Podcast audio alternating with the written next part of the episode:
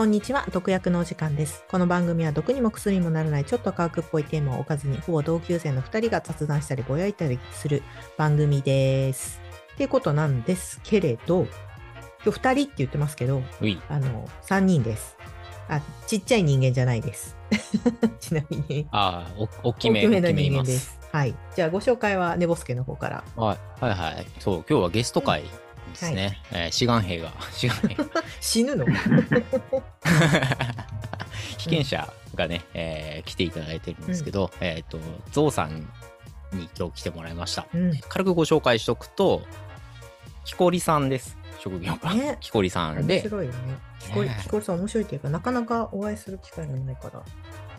うんねえ初めて会って人生で木こりであとえっ、とどういうつながりかっていうと我々とは古典コミュニティとか樋口塾でのお仲間で、えーポッドキャスト番組を、えークソラジオっていう番組でやられています、ということではいゾウさん、はいどうぞえー皆さん、こんにちは、こんばんは。えー、ゾウさんと申します。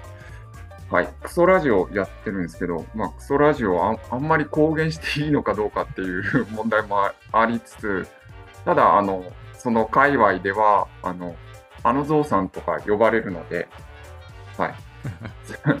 お、押さなくても押してくれる感じです、皆さんが。はい、クソラジオやってます。はい。よろしくお願いします。はい。よろしくお願いします。ツイッターで声かけてもらって、うんゾウさんに。うん、で、あの、陰謀論枠で、どうっすか？みたいな、お声掛けいただいて なんすかそれっていう話そう、初めて。ねえ。っていうことで、あの、陰謀論大好きな、あの、我々にうん。突入してきてくれたってことで、えっと話したいことがあると。ででもまあ、うん。とりあえずこうこういう話があるんじゃがっつってこうテーブルに出してもらってあれこれ話していこうかなっていうのがまあ今日うんの感じですね。っていうことで、うん。本題なんだけど、うん。ゾウさんどななんかなんかあれでしょ、ねいや、あの持ち込みネタあるし、まあ、お二人がよく陰謀論の話をしてるんで、うん はいそう、多いんだよね。多いです。えー実はその毒薬で陰謀論やってるっていうのはあの知ってたんですけど、うん。最近になって聞いたんですよね。おおはいはい。でその話もあのしていこうと思うんですけど、うん。で、えーっと、まあ、一応あの、お断りしておくと、陰謀論者ではないつもりなんですよ。う。うんんでも、なんか陰謀論よりかなっていう風に、なんか自分の行動とか見てると思うところがあり、うん。うん。で、まあ、お二人にあの話を聞いてもらって、まあ、陰謀論者判定なんですけど、はい、そういうことなんだ。うん うん、してもらおうかなと思って、えーうんツイッターの、あの、あれをしましたね。うんリプをうんうん送りました。はい。はい。お前話を聞いて、お前は陰謀論者だったって言えばいいの。っていうことじゃなくて、とりあえずまあ話を聞いてれば大丈夫ですかね、今一旦。はい、そうですね。うん、はいじゃあ、そうしましょう。はい。はい。なんかその陰謀論よりだっていう意味は、なんかもともとそのアンチメジャー思考みたいのがあって、うんうんうんうんなんか与党より、えー野党みたいな、うん。なんかうん選挙ではなんか負けちゃう方に入れたくなるみたいな性質があって、うんうんうん。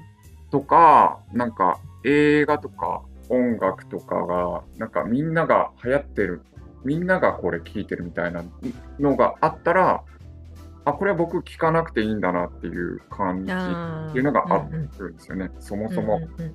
陰謀論とか、その国際政治とかでも、そのし市中に溢れるニュースっていうのに、なんか最初から懐疑的っていうかな。だし、政府の打ち出すう方針もなんか、最初からなんか、あの僕はなんかずっと端っこにいる感覚なんですよね。中央に流れてるものは僕のものじゃないみたいな感じが、ずっとあるみたいな感じがありまして、うんえー、で、どっから行こうかな。そう、そういう感じがもともとあります。うん。だから、その感覚がまず根っこにあって、なんか、えっ、と、その陰謀論とかがこう流れてきていて、うんうんうん。まあ、その陰謀論じゃなじゃないっていうことを言ったけど、それそれは陰謀論を信じてないからなんだけど、うんうんうんうん。えーかといって、そのメディアに流れているものも信じてないですよね。うんうんうんうんだから、あの、なんか自分がこう、ファクト、真実をつかめるって思ってないんですよね。うんうんうんだから逆にあの陰謀論の方と話すことは実は結構あって、うんけ結構というか、ちょっと付き合いもあって、はいはいはいであのうんそういう情報とかもあるんですけど、うん。うん、羨ましい限りだ。でコロナがね、真っ最中の時ですね、はいはいはい。うん一番は激しいというか、すごい体験だったのは、うんうんうん。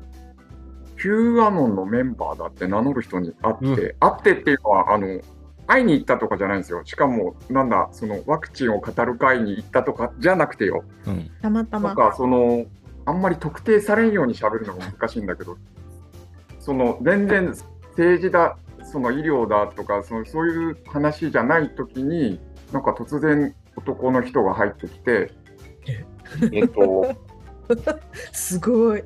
ノートパソコンバンって置いて、はいはいで、その人が喋りながら、なんか指令みたいな人がこう、ズームだったのかな？なんか画面に出ててみたいなことがあったりもしてたんですけど、すごいそんな、なんかドラマのような。なんかさ、デスノートの L みたいじうん。ねうん。これはなんだっていうのはまだ未だに理解してないんですけど、なんか、うん、半枠の集会に行ったとかそういうことじゃないんだけど、うんうんうん。で、まあそういうこともあるんで、逆に僕はなんていうか、中道のつもりだったんですよね。うんうんなんかそそそういう人にの話聞いても別にそんなに入ってこないし、でも、なんつうかな、その人たちの姿勢っていうかな、疑う姿勢みたいのはなんか共感があるんですようんうんね。うんうんうんうんそうだ、毒薬であったその3.11は人工地震だとかいう話、うはいはいはいはいはい。うん。ああいうのはなんか別に興味がないんですよね。うんあの、興味がないというか、うん、とんでも科学が分かるとまで言うと、なんか科学が分かってそうだから嫌なんだけど、うんうんうん。これは感じる能力、自分はあるんじゃないかなとは思ってて、例えば今3.11言ったけど、9.11の、あの、うんうあれです、あの、飛行機が、あの、はい何ビルでしたっけ？貿易センタービルに突っ込んだ、ん。が、えっと、捏造だったって話？とか、はいはいはいはいお。ありますね。うんあり あるんですけど、そういう情報は知ってるんですけど、うん。それどうでもいいって思ってて、うん。なんかな、そうそういうのがなんかノイズっていうかカモフラージュになってるような感じがして、その構造として、うん。えービンラディンが。ビンラディンがアメリカが支援してたんですよね、ももともとは。うん。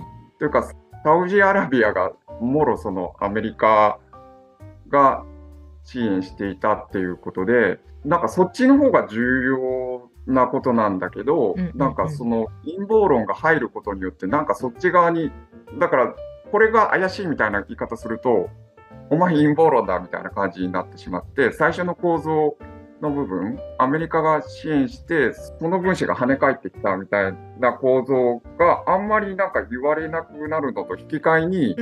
なんか陰謀論が出てきた、出てきたっていうか、昔からあったんだけど、強くなったみたいな感じがあって、はいはいはいはい。えーっと、そう、そういうのが気に気になるんですよね。うん。で、この9.11のその飛行機事故、飛行機をこうじ自国のビルにぶぶつけるとか、普通じゃ考えにくいことなんだけど、歴史を見れば全然そういうことをやってきたっていう事実があるああると思うんですよね。あのベトナム戦争も確かあのトンキン湾にあの、えーまあ、攻撃されたってっていうことはよくよくやることなんで、うん。で、なんか、うん、なんか疑う感覚っていうのをなんかずっと持ってる中で、今回コロナが来たと。うんうんうで、んワクチンが来たと。あーで、なんか、僕が決断しなきゃ、あ、あ今言いたいのは、そのワクチンの接種の場面であに、うん。なんか決断しなきゃいけないみたいになってるの、なんか、納得いかんみたいのがあるんですよね。これが、その、なんかソースがある、何かあるわけじゃないですようん。だけど、ファイザー製薬から、えっと、こういう情報が流れてきてとか、その陰謀論の方よくうんうんうんうんあの言うんですけど、じゃなくて、なんかずっと僕は自分の感覚を言ってるんですけど、うんうんで、でまあ、結果的に僕は、えっと、ワクチンの接種はしなかったです。うんうんうん。それはなんか、すごい決定打を持ってるわけじゃなくて、なんとなく嫌だねっていうので、嫌っていうか、あれでしょ？納得してないってことでしょ？多分。感覚的に。ああ、そうそうそう。打つとか打たないとか、どっちかを決めるっていうのも、打つ、打たない。いや、う打たないって今、うあの何もしてない状態を打たないと意味が一緒だから、打つっていう行動を選ぶかどうかだけを選ば、まあ、選ばされてて、うん。その選ばされる側の打つっていうアクション自体に納得をしてないからそのまんまでしたら結果打たなかったということにはなりますねみたいななんかそんな風に聞こえたんだけどうん。なんかな、突きつけられてる感じがして、うん。まあなんかい簡単に言うと嫌なんだけど、この嫌っていうことも、2年前は絶対言えなかったっていうか、あの、そうそう、こういう話がずっとできなかったんですよね。だから、あの、まあ、周りの人が普通に接種するし、なんかきつかったみたいな話を直で聞くし、で、まあ、ツイッターなんかでも2回目辛かったみたいなのを見ると、お前、なんか早く打てよみたいな、なんかプレッシャーというか、うん。あの、勝手に感じてて、深井さんのツイート見て、あなんか辛かったみたいなのあせ接種をして辛かったみたいなうん聞いて、うん。あ、やっぱり深井さんも打つんだなみたいな。なんか自分がどんどん狭められてる感覚があり、うんうん僕はあの YouTube の広告、あのそう陰陰謀論の広告も全然出てくるんですけど、お明治新聞だとか、あの、おおうん、私も最近さ、ちょっとごめんね、話をって、あの、昆虫食の陰謀論。なんで俺以外の人は出るんだよ。俺あの一回ごきりだったよ。あの、なんか知ってますか？みたいな。昆虫はね、みたいな。いいな昆虫食はね、みたいなのがすっごい出てきて。いや、私あの、でもあれよ、それ見てるの、メイクの動画とかよ。あの、あなんか春の、なんか春の、今年の春のその日焼け止めみたいな、なんかあよくあるじゃないですか、はいランキングみたいな。それをパッてつけたら、あなたは知ってますかって言われて、え？え？こんなになんか、それこそ大衆向けの普通の情報を集めに行っただけなの。あ、だからかな。なるほどだからかな。うんうん まあでも、そう、最近ちょっとまたそういうの出会いましたっていう、ただの報告です。はい、ごめんなさい。あ、いやいや、えっ、と、なんだっけ。そうそう、あ、自分が狭められてるみたいなことを言ってあうんうんうんうん。そうそうねそういう話をずっとし、うん、ず、そういう、ずっとそういう感情なんですよね。あと、うんうんうん。あの、地元の集まりで数人集まった時、まあ、ツイッターは見なきゃ済む話なんで、うん。う SNS は、数人集まってる時に、なんか辛かったな、みたいな話をして、うん。で、その時、加われないですよね。あの、いや、俺は打ってない、あの、政府の陰謀だからとか言う、言えるキャラじゃないんで、うんうんうんで、どんどんどんどん、なんかその場にいるけど、その場にいないみたいな、あの、自分を薄くするみたいな あの感じになったりして、それが、うん、辛かったですね。辛かったですね。なんか自分は本当のことを言ってないんだみたいな感じになってしまい。で、まあ、ちゃんと今日勉強はやってないんですけど、ワクチンに関する情報も。はいはいはい。まあ、情報は見てるんだけど、見てる。だからだから YouTube ぐらいですね。うんうんうん。うん、YouTube ちょろっと、多分い、多分っていうか、陰謀論側のも見るし、でも陰謀論側の方が多かったかな。選挙で負けちゃう方に、あの、入れちゃ、入れちゃいがちっていうのを言ったけど、うんなんていうかな。僕が、えっ、と、一応い陰謀論じゃないんですけど、陰謀論側に寄ったとして、体制は変わらないと思ってるんですよ。だから、なんていうかな、負けちゃう方に入れちゃう意識なんですけど、強いやつ、強いとか体制側を1でも削れりゃいいぐらいな感じなのかな。うん、っていうのがあって、で、そのニュース、メディアに流れてくるやつも、どうどうせその、さっきちょっと反米的なこと言ったんですけど、親親米、親ヨーロッパうんうんうんうん。の情報が、西側ね。うん西側の情報が流れるのに決まってるから、うんあの僕がその YouTube でそのそっち側見ても、僕の脳内の中でも別に勝てると思ってないんですよ、あの陰謀論全部が。うんうんうん。だから、そういう普通の人だったらノイズとして多分削除するやつも、どっちかって言ったら摂取する方かもしれない、その陰謀論側でも。一応それは頭の中のバランスをか考えて、うんうんうん。どうせ、えっと、この頭の中でもですよ、あのメディアに流れてくるやつの方が強かったりするんですよ。だから、あの陰謀論っぽいもん、ボンボン入れてみても、これが完全に陰謀論勝つとは思ってないんですよね。うんみたいなのがああって、割と YouTube でもそういうのを見見たりするっていう嫌いはあると思う。うんうんうん。それはそんな感じ。あの 選挙に負けちゃう方に入れたくなる心理みたいな感じなんですけど。ほうん選挙に負けちゃう方に入れる、負けちゃうっていうか負けるのが目に見えてる方に入れるって、あの、ななんていうかさ、日本語の慣用表現で半眼びいきって。いうの昔からあるじゃん。うん。ななんかそんな特殊なことには感じないんだよね。それそれだけ取り出しちゃうと。うん。うん、まあ、半眼びいきっていうのが、あの、あまりに一般的だと、そもそもその弱者うんに肩入れするっていう語彙が成立しないから、うん。絶対的に常に少ない状態にはいるけど、常に維持もされてるうんような、ねえっと、その人間集団の中に必ず一定割合混ざるようになってるような気がするんだけどなーって。うん。それ一個人一個人で見たら、あの、自分はどっち側みたいな目線にはなっちゃうけど、まあ、存在しないけど紙視点で、えっ、と、わざとその、社会は使う科学の視点とかを入れると、一定割合常にいたよね、そういう人。うん。で、必ず駆逐されなかったよねっていう、こう、ホモ・サピエンスの生態みたいな風にも見えるんだよね。ただ、それの役割を担わされた側、一個体からすると、そのことはわからないみたいな。うん。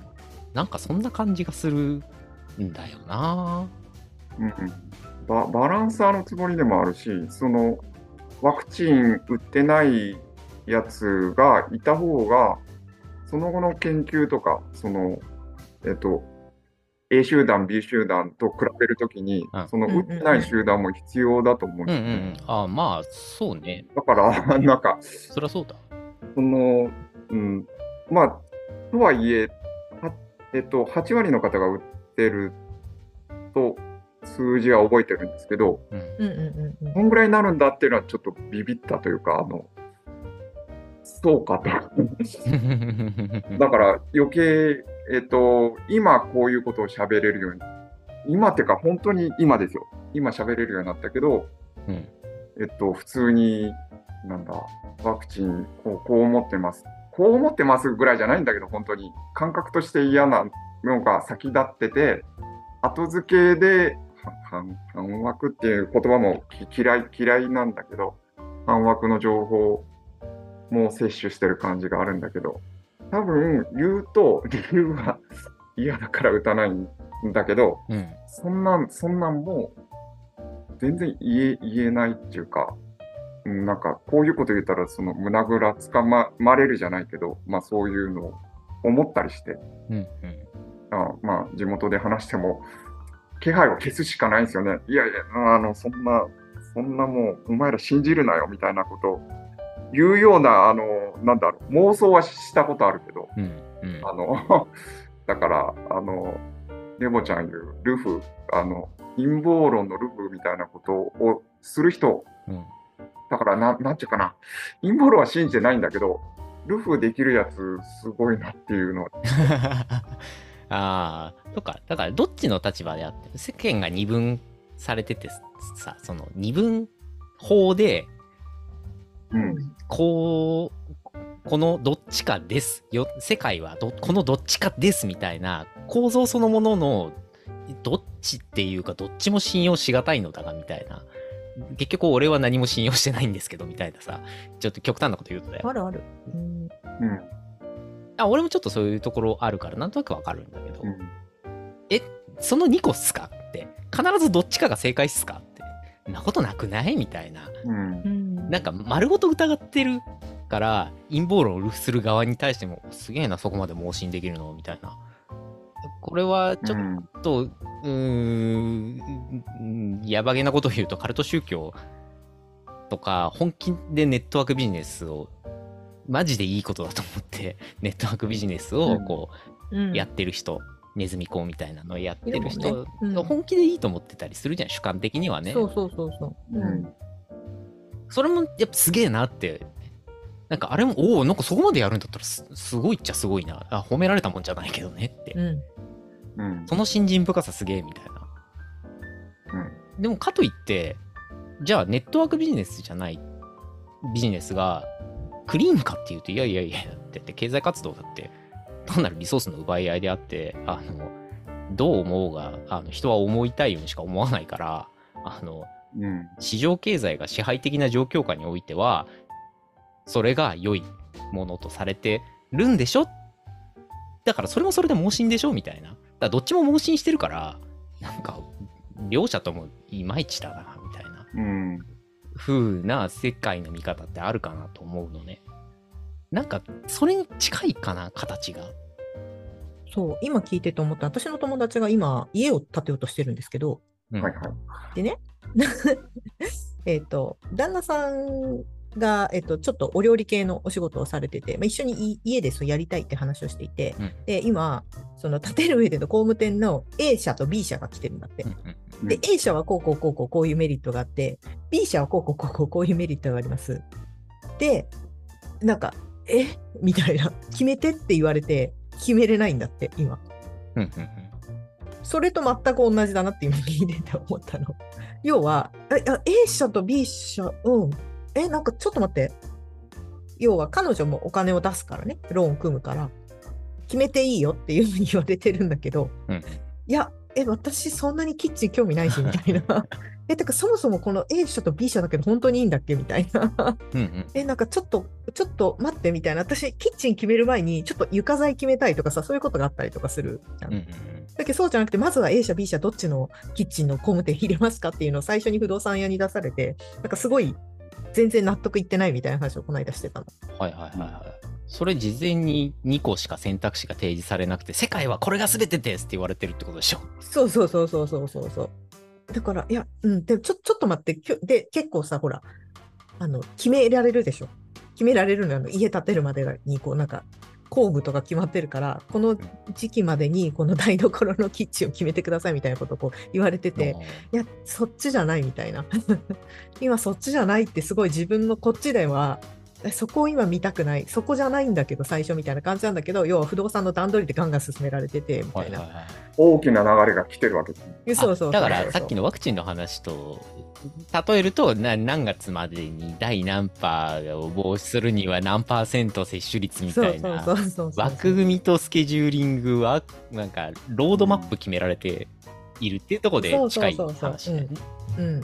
うん、そうう、ん後期がここまで決まってて、みたいな、はいはい次は現場でこういうのをやってっていうのが、どんどん不動産的にはさ、決まるわけじゃん。うんうんうんうんそれは不動産をここまでやって契約決めるのが仕事だからさ、みたいな。はいはいはいはい。でもこっちとしては、いや、ちょっと今仕事のさ、みたいな、年度末忙しいから、そのキッチンじゃなくて、みたいな、4月ぐらいじゃダメですかみたいな話になったりとかもするじゃん。でもうちょっとちょっと他のこと考えたいし、みたいな。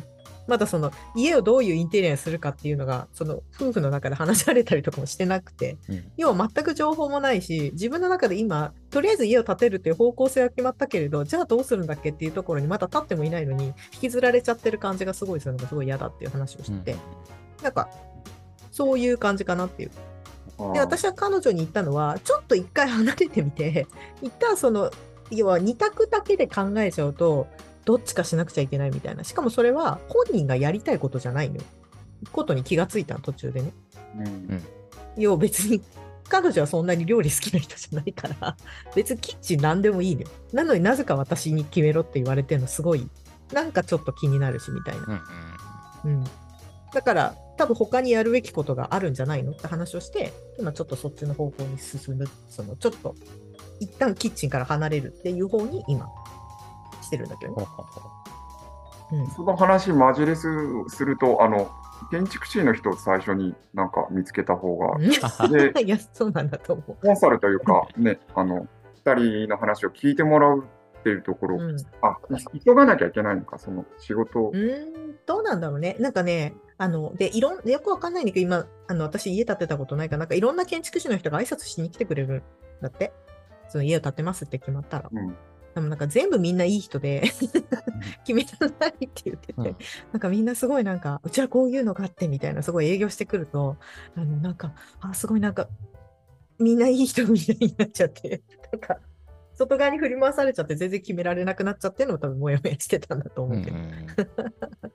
まあでもなんか、大枠で言うと、その自分のペースと二択っていうのと、その決められるっていう流れがちょっと似てるなと思ったから、本当にその二択でいいんだっけっていう問いは結構、いろんな場所であったりするのかなってちょっと思った。ううんん。まあ、あと、最初から二択だからねっていうことで、自由意志を既存されてるというか、そうねなんか、お押し付け全般そうだけど、ロードマップそのものも選択肢が事前に絞られてることも、反発するのはな、こう、僕は心理学的にはリアクタンスって言うんだけど、う。うんん。まあ本当にじ人間に自由意志があるかどうか科学的な話は別ね、実感としてはああってほしいと思ってるじゃん。気持ちとしてね、うん。うん。西洋諸国の価値観で言えば自由意志はあってほしいと思ってるじゃん。一旦はね。そうだね。スタート地点そこ。こで、それが既存されるっていうのに対して反発しないと、その個体はジエンドなわけですよ。反発できないシステムを持っちゃってると、そうだよね。うん。奴隷になるしかないんですよ。あの、うん。奴隷になるしかないって、その、宿命づけられてたら別だけど、世襲とかで宿命づけられたら別だけど、うん。あと、戦に負けたとかね。は別だけど、えっと、うんうんうん。拒否できるのにしない状態を感受する個体ばっかりだとその個体って死に絶えていくわけですよね。長いことうん。世代を重ねるとね、えーなので、えっと、一般的には特に西洋諸国においてはその自由的感覚を侵害されることに対してのリアクタンスっていうのは平均的には観測されるんだよね。うん決められた枠組みそのもの自体に納得してればいいけど選択肢あ確かにその2つだねって思えたりするなら別だけどロードマップも、うん。あ確かにそうだねって思えたら別だけどそう思えなかった場合にはリアクタンスは避けられないような気はする。なんかあの、一応最初からその言い方というか、あの、政府から出てくるメッセージは、一応、なんだろう、国民の意思でっていうか、任意でっていうことは、うん。い一回も多分義務とは言ってないんだけど、うん。状況的にはもうなんか義義務っていうか、だから僕は義務を履行してない、うん。なんか、非国民感覚、非国感覚っていうかさ、あの、だから非国民だって、あの、うん。指さすされるんじゃないかみたいな妄想はよくうん出ました。だからそのリアクタンスを生むストレスの根源自体が多分だけどその実態としてあるかどうかは別なんだけど同調圧力でしょおそらくおそらくはあのうん。んこういう言い方していいのかわからないけど日本の文化的には同調圧力ってかなり強烈な文化を日本は国民性としてまああったりするうん。わけよね。で、それが、あの、一般市民の間でめちゃめちゃ機能するっていうことをは、政治、特に行政をやる側は知らないわけないよね。うそうだね。ん。あの、良くも悪くもだよ、これ。多分、いいことに使ってる場合もある。うん。で、悪いことに使ってる場合もきっとある。どっちもあるんだろうけど、で、あの、ワクチンの件について、いいとか悪いとかっていう判断はもう、それは道徳がやることだから、あの、科学としては何も言えないけど、うんあの、同調圧力そのものは、あの、自由的感覚、さっき言った自由的感覚を侵害するものである。ね同調圧力は個々人、感じた側がうん。認知するものだから、なんか実体があるもんじゃないし、集合的現象だから実体ってないんだよね。あの、噂とかもそうだけど、実体ってないんだよね。うん。多分だけど、えっと、同調圧力そのものでその同調っていうのがあの成立するのって多数派が必ずいるってことうん。うん多数派がいないと成立しえないじゃん。同調って。であの選挙で負ける方であってもそのメインカルチャーとサブカルチャーっていう組み合わせでもそうだしそのほらわわざとサブカル好きになったりするじゃん。でそのねサブカルはサブカルでうん。楽しかったりするじゃん。三浦淳的なそうだね。感覚とかタモリ的感覚とかさ。うんうんうん。あと、えっ、とじゃあちょっと平成に入ると、うん。あのインディーズバンドが好きだとかさ。今だとうーんスポーツのマイナー競技にわざとこうあの肩入れするとかさ、そうね。うん。競技人口が多くないやつがわざ、まあ、好きになっちゃうみたいうな、ん。でも本人の自覚としては好きなんだよねで同調圧力は感じつつもそれに反発してっていうプロセスはあるんしてるしてる。だろうよきっと多分ね本人になってないから分かんないけどうん私もしがちだからな。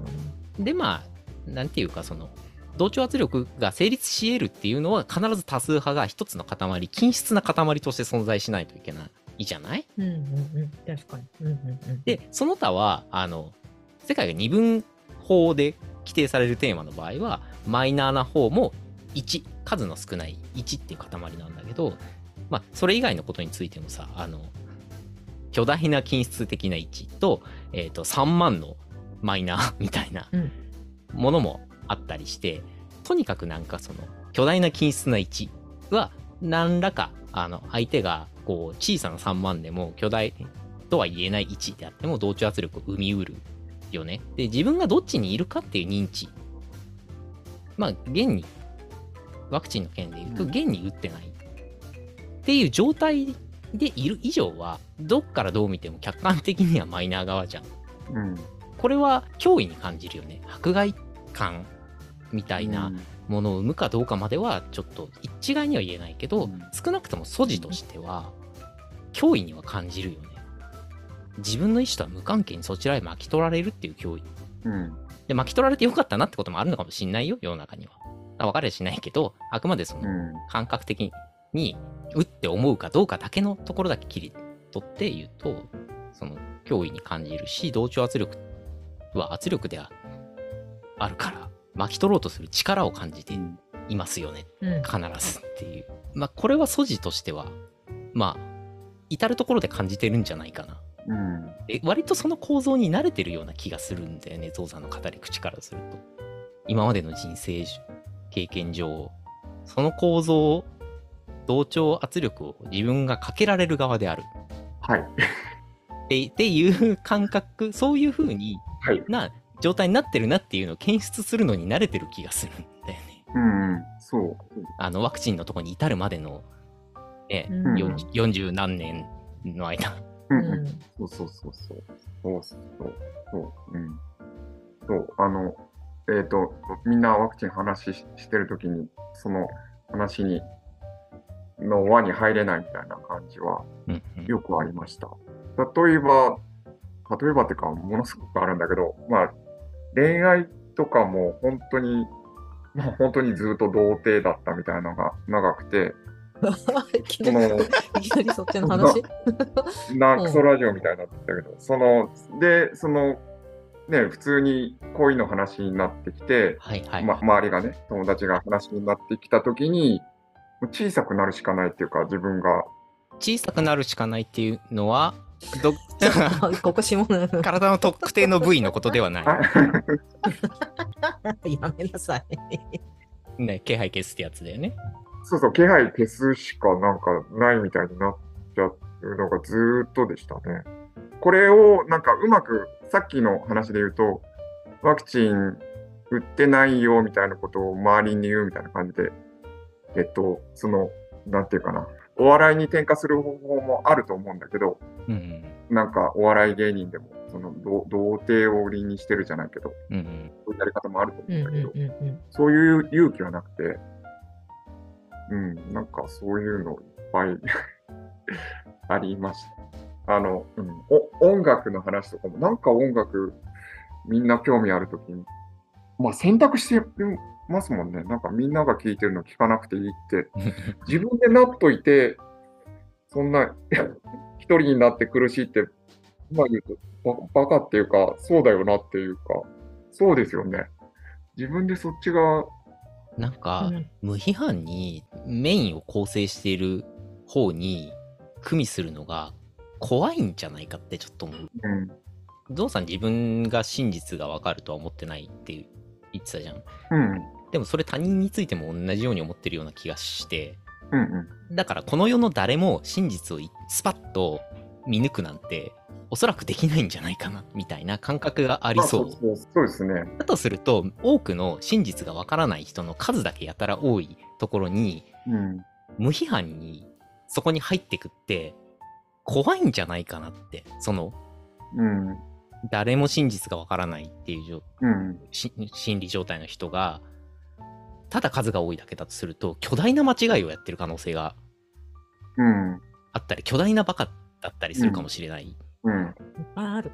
そこに「ウェーイ!」っつって入ってくのにリスク感があるようあ、そうそう。で逆からつついてみてそれでも崩れなかったらあ大丈夫かなっつってワンテンポツーテンポ遅れて入ってく確認が取れたら入ってくってことはあったかもしれないなって思ったんだけどこういうケースあった、うん。確認が取れた場合に限っちゃうからこの話だと。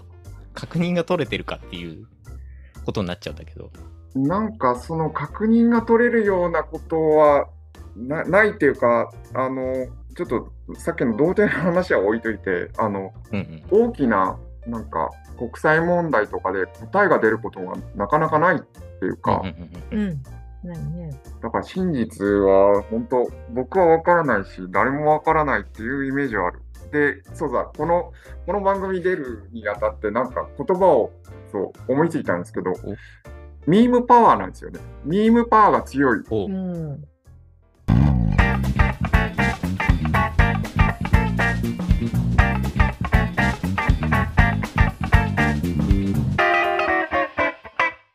次回に続きます。